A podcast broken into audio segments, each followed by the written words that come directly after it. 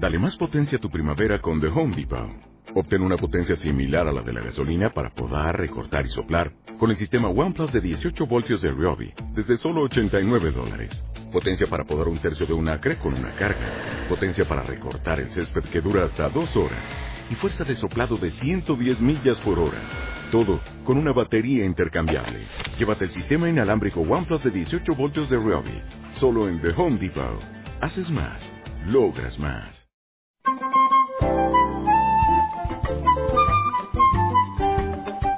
Discursos sostenibles.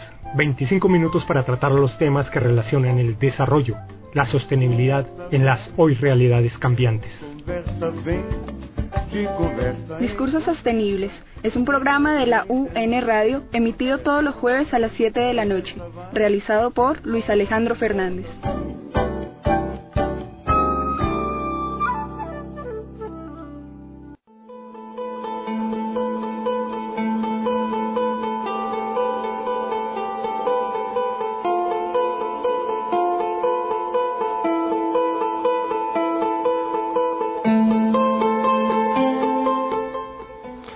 Cordial saludo a los oyentes de esta hora y esta frecuencia. Programa de vacaciones intersemestrales.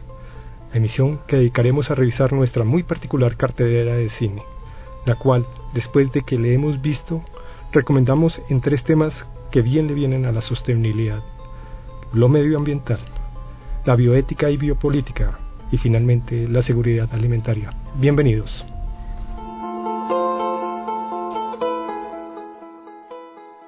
Ponzoñoso que consumía su corazón y su carne y lo convertía en un diablo monstruo. Estos son diálogos de la película La princesa Mononoke, del director Hao Miyazaki, una película japonesa de 1997. Esta película animada, contada bajo el marco de la mitología japonesa, en ella se acuden a numerosas metáforas para entender a los tres grupos de interés diferentes que rivalizan en ella, en una época que coinciden feudales, samuráis y pueblos enfrentados en el siglo XIII y XIV, en la que reina la confusión y los dioses recorren la tierra. Se desencadena una guerra entre el hombre y la naturaleza. Mientras Akita es víctima por defender a su pueblo de una maldición encarnada en un enorme jabalí, el clan Mata, dedicado a la función del hierro, empieza a arrastrar los bloques y los dioses que lo habitan se transforman en gigantescas bestias para proteger su tierra.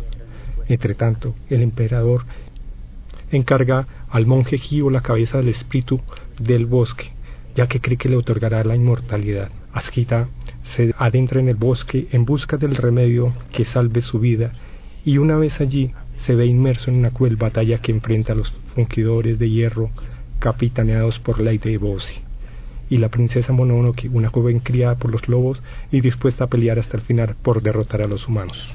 Nuestra tribu se ha vuelto débil y nuestro príncipe debe cortar su cabello y marcharse para no regresar.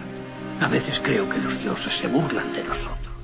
Así, esta película, hasta 2002 la película más taquillera de la historia del cine japonés, se muestra que el destino del mundo depende del coraje de un guerrero y del valor de una princesa, cuyo nombre podría ser traducido en este contexto como espíritu vengador.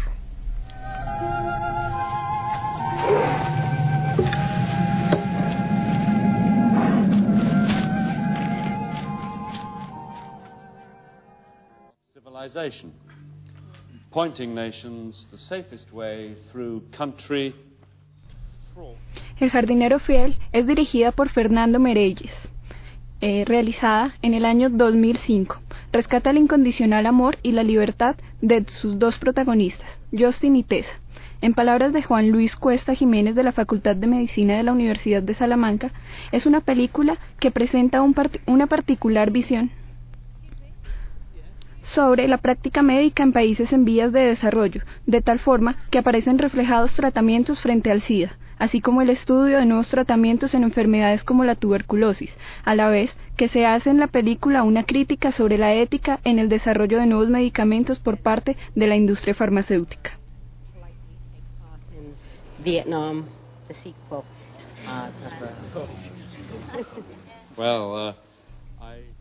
Tessa, una activista de derechos humanos, ahora casada con el diplomático inglés Justin, en misión en Kenia y Sudán, encuentra que el consorcio formado por KDH y tres abejas que experimentan el fármaco Dipraxa, especialmente formulado para tratar la tuberculosis multiresistente, es el fármaco que, por su gratuidad, copa el mercado de los productos para tratar el SIDA, con resultados que todos quieren no mostrar. La trama se desarrolla con no poca expectación e incógnitas por los muchos cabos sueltos que Tessa ata para descubrir y documentar las acciones de las farmacéuticas, y luego de su posterior desaparición, como Justin liga acontecimientos y lealtades para encontrar el triste fin de su esposa y finalmente en el lago Tucumana reunirse en el recuerdo con ella.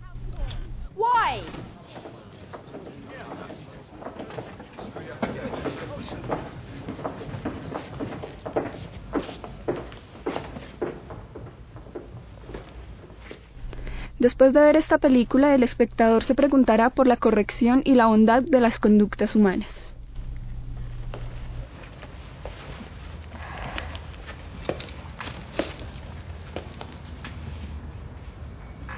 Are you all right? Yes, thanks. Alles hat sich hier ganz viel verändert. Vorher war es arme Ahora nos ocupamos de una película eh, del director alemán Edwin van der Gogher, que en español se tituló Nosotros alimentamos el mundo, una película del 2005. Película que narra sobre la comida y la globalización, pescadores y agricultores, camioneros y ejecutivos corporativos, la circulación de productos y del dinero, una película sobre la escasez rodeada de abundancia. La película recoge el concepto de cadena alimentaria narrada de una manera singularmente crítica el escenario, la Europa del 2005. En la narración tutelada por Jan Ziegler, para entonces relator de Naciones Unidas para el Derecho a la Alimentación, se muestran los enormes gastos de los ciclos energéticos para obtener productos alimentarios, sin dejar de mostrar las contradicciones de los círculos de producción y de mercado. Esta producción, desde el análisis académico, no deja de mostrar numerosos elementos para una discusión bioética como la que propondría Peter Singer, o esos otros elementos que magistralmente identifica Singer, sociólogo y profesor de la Universidad de Ginebra, no sin ese tono de autoridad que les propia en lo alimentario.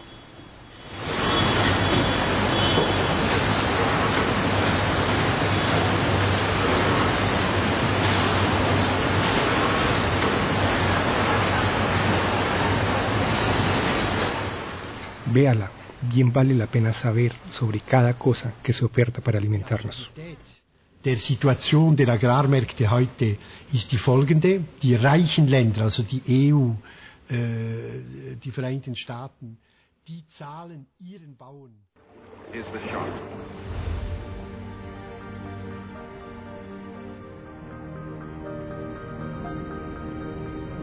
Tiburón en las garras del hombre es una película dirigida por Rod Stewart, del país Canadá y dirigida en el año 2006.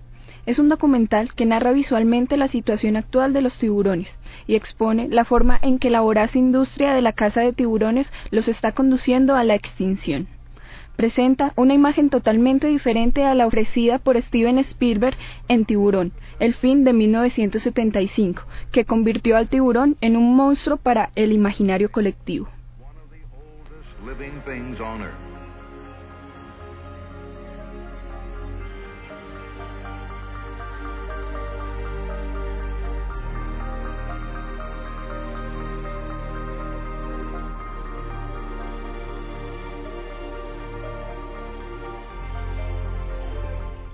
En este fin, el director, junto con Paul Watson de la Shaper Conservation Society, em, se enfrenta a cazadores furtivos de tiburones en Guatemala y Costa Rica, además de líos legales y la corrupción que se teje alrededor de la caza del tiburón, la cual se efectúa para dar el insumo central al negocio ilegal de la aleta de tiburón, la que paga por medio kilo de aleta de tiburón desecada fácilmente los 300 dólares, además del uso de aleta de tiburón en alguna industria farmacéutica, la sopa de aleta de tiburón es considerada en Asia una exquisitez.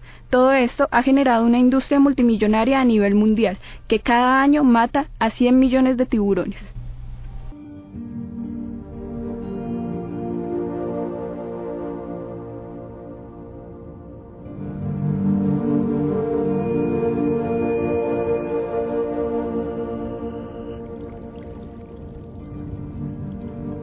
Espectador descubre así con este documental, que ha recibido 31 premios internacionales, que los tiburones han pasado de depredador a presa y que a pesar de sobrevivir a la historia de extinciones en masa de la Tierra, podrían ser fácilmente historia en unos pocos años. And it's perfect. And it doesn't want to hurt you. And it's the most beautiful thing you've ever seen.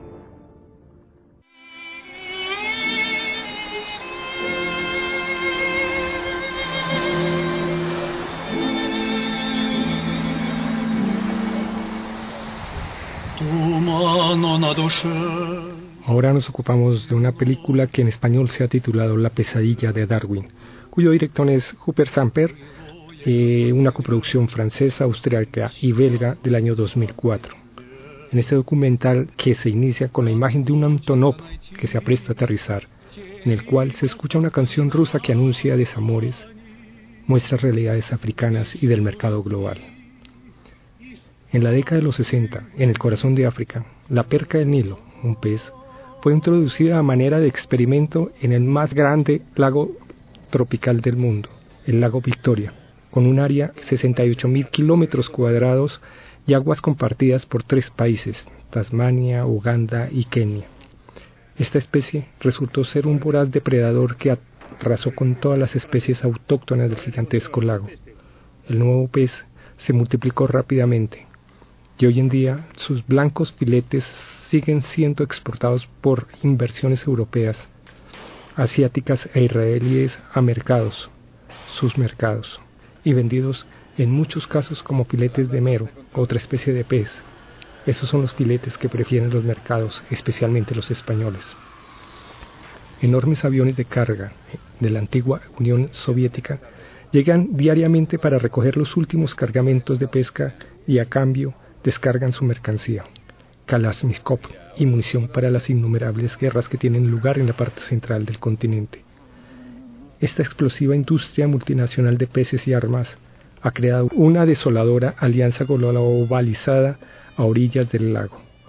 Un ejército de pescadores locales, ejecutivos financieros internacionales, pobreza generalizada, niños sin casa, ministros africanos y comisarios de la Unión Europea a los que se suman prostitutas tanzanesas y pilotos rusos.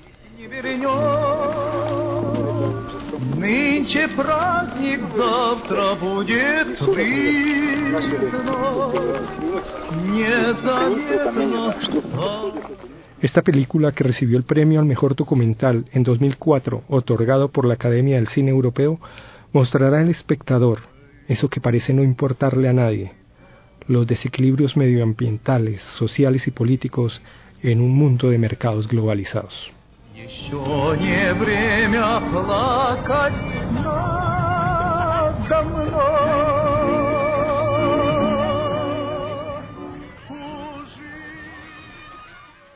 Sí. ¿Por qué no puede la ONU poner fin a esta masacre? No tenemos órdenes de hacerlo, solo podemos disparar si nos disparan los parámetros de nuestra operación. Disparando a perros. Es una película dirigida por Michael Catton Jones en el año 2005. Narra un momento de la sangrienta guerra civil iniciada en 1994 por las facciones más radicales de la minoría Hutu, que tras asesinar al presidente del país inició el genocidio de la etnia Tutsi. La película muestra la acogida a un grupo de tuxis y ciudadanos extranjeros refugiados en las instalaciones de una escuela tutelada por misioneros católicos y cuidados por soldados de la ONU.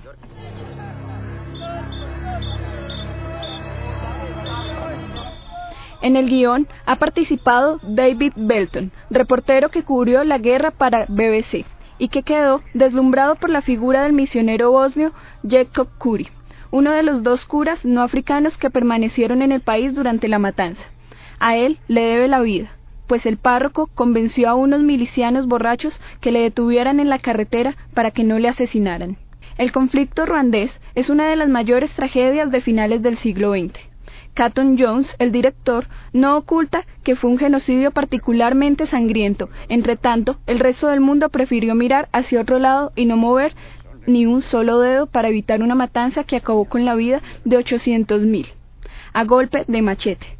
Los espectadores compartirán finalmente la crítica a la pasividad de la ONU y la comunidad internacional, así como verán asombrados la fe y esperanza del párroco protagonista, en un momento de máxima convulsión. ¿Se retirará Charles? De momento mis órdenes son seguir donde estamos. ¿Y si sus órdenes cambian? Esta película despierta numerosos interrogantes desde la biopolítica y no parará de formular preguntas al hacer el paralelo de los acontecimientos narrados y las ausentes o pobres acciones de la sociedad colombiana frente a los resultados lamentables de vidas perdidas, truncadas y lastimadas en el conflicto colombiano.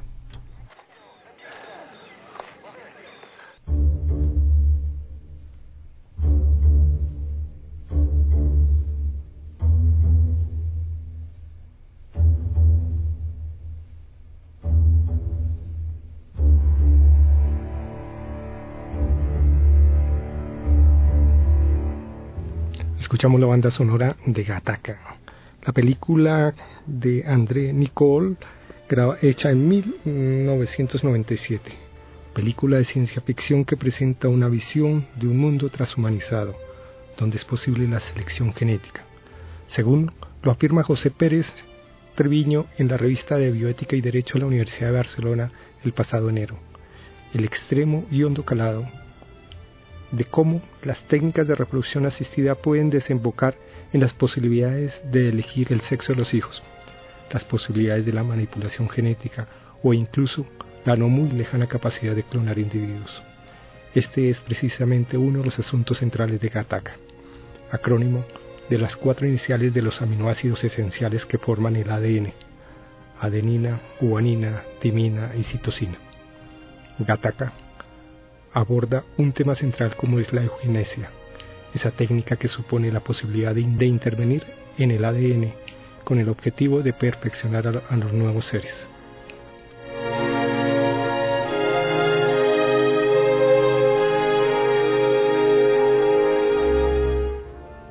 En Gataka, la vida de los individuos viene determinada por una composición genética, así como por las imperfecciones genéticas de Vincent que indican la posibilidad de un defecto cardíaco y morir antes de los 30 años, los cuales le impiden su sueño de ser astronauta. Ello desata la argumentación de esta película en que las suplantaciones, los fraudes y una que otra acción pasiva o desconocida lealtad en un mundo pulcro y perfectamente controlado pretenden socorrer un estado de cosas en que muchas de las circunstancias de otros nacidos con defectos genéticos aquí llamados no válidos, terminan posibilitando ese sueño de Vincent de ir al espacio.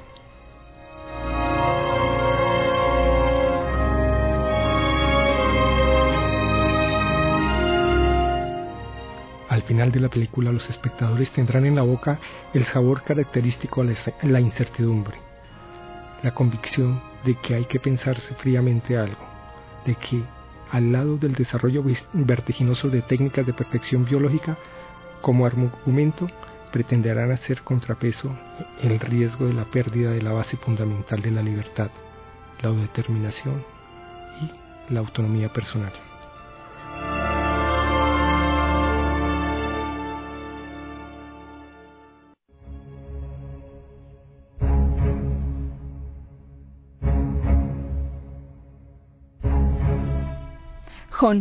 Es un documental dirigido por el fotógrafo Jean Arthus Bertrand. Es un francés que sacó esta película en el 2009.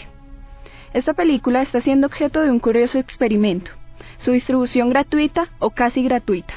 En palabras de su realizador, las ganancias no se contarán en millones de euros, sino en un número de espectadores. Son dos horas sobrevolando el planeta sin hablar con nadie. No hay entrevistas, nadie es el protagonista se observa el planeta desde arriba, oyendo un comentario y música. Desde el cielo todo parece relativamente hermoso. La gente en Dakar, en los basureros, a lo lejos, entre el humo y las aves es algo precioso. Pero al bajar se siente el olor del plástico que envenena a la gente. Dan ganas de llorar. Es terrible. Desde el cielo uno está alejado del dolor de la fealdad. Las tomas aéreas embellecen las cosas, pero el comentario nos pone delante de la realidad.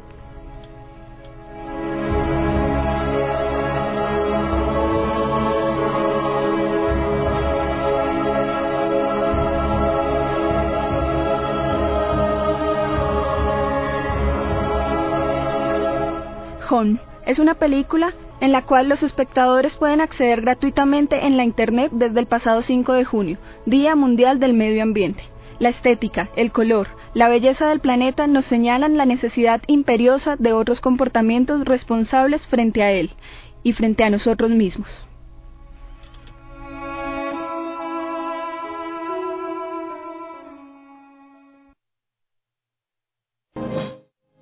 Estamos en Belém Novo, municipio de Porto Alegre, estado do Río Grande do Sul, Brasil. Más exactamente en la latitud 30 grados 12 minutos. Y... Ahora nos ocupamos de tres películas cortas. La primera de ellas, La Isla de las Flores, del director brasilero Jorge Purtado, quien en 1989 hizo esta película, que comienza como una clase de economía para niños. ¿Qué, qué es un tomate? ¿Qué es un hombre? ¿Qué es el dinero? Con cada nueva palabra su director presenta una definición mediante animaciones humorísticas. En palabras, para la entonces crítica del New York Times, Janine Massin, es una narración sarcástica que construye una pirámide de informaciones en la que están involucradas la jornada de un tomate de la plantación a la basura. La película parece fácil e irreverente en su comienzo, pero es construida en un creciendo de indignación que hace que alcance su real propósito. La posibilidad de realizar un sinnúmero de mejoras en su planeta, entre ellas cultivar tomates. El tomate, al contrario de la ballena, de la gallina... La Isla de las Flores, una película indispensable, divertida y mordaz. A partir de 1800. El planeta Tierra produce cerca de 61 millones de toneladas de tomates por año. ¿Tenés uno de estos? Yo me obsesioné un poco con el mío. De hecho, me obsesioné un poco con todas mis cosas. ¿Alguna vez te preguntaste de dónde vienen todas las cosas que compramos y a dónde van? La historia de las cosas, escrita y narrada por Annie Leonard, una estadounidense que produjo esta película en el 2006. Es breve, es animada, sobre economía. Da pautas sobre producción y hábitos de consumo parte del cuestionamiento de la infinitud, base de la economía de materiales y su ciclo, extracción, producción, distribución, consumo y descarte, e incorpora a la gente en ese ciclo. En la película se evidencia que el planeta, su gente y su consumo son algo más que una caja oscura, en la que entran insumos y salen de allí productos. Durante cada paso, este sistema está interactuando con el mundo real. En la vida real no está operando en una hoja blanca, Annie Leonard es una experta en materia de comercio internacional y desarrollo sostenible. El video puede ser descargado en la internet de forma gratuita.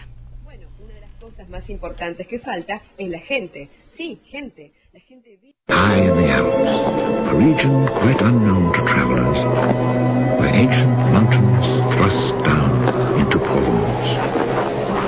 The trek began on y terminamos la revisión cinematográfica que nos ha ocupado en estas vacaciones una magnífica película corta, El hombre que plantaba árboles, de producción canadiense en 1987.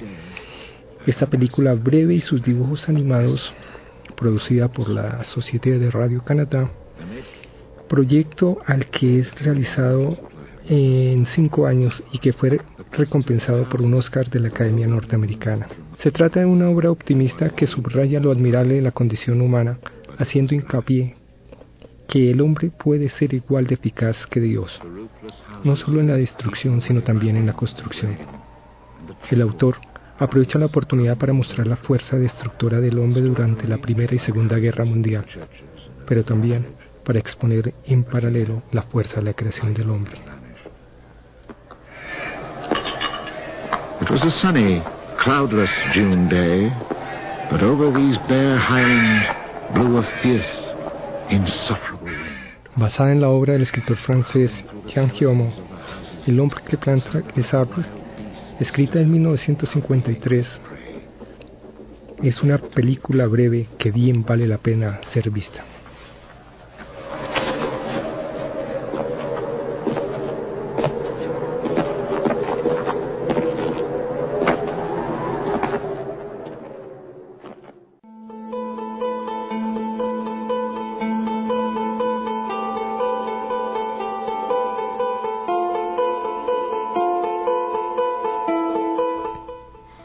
Agradecemos a los oyentes habernos acompañado en esta revisión cinematográfica.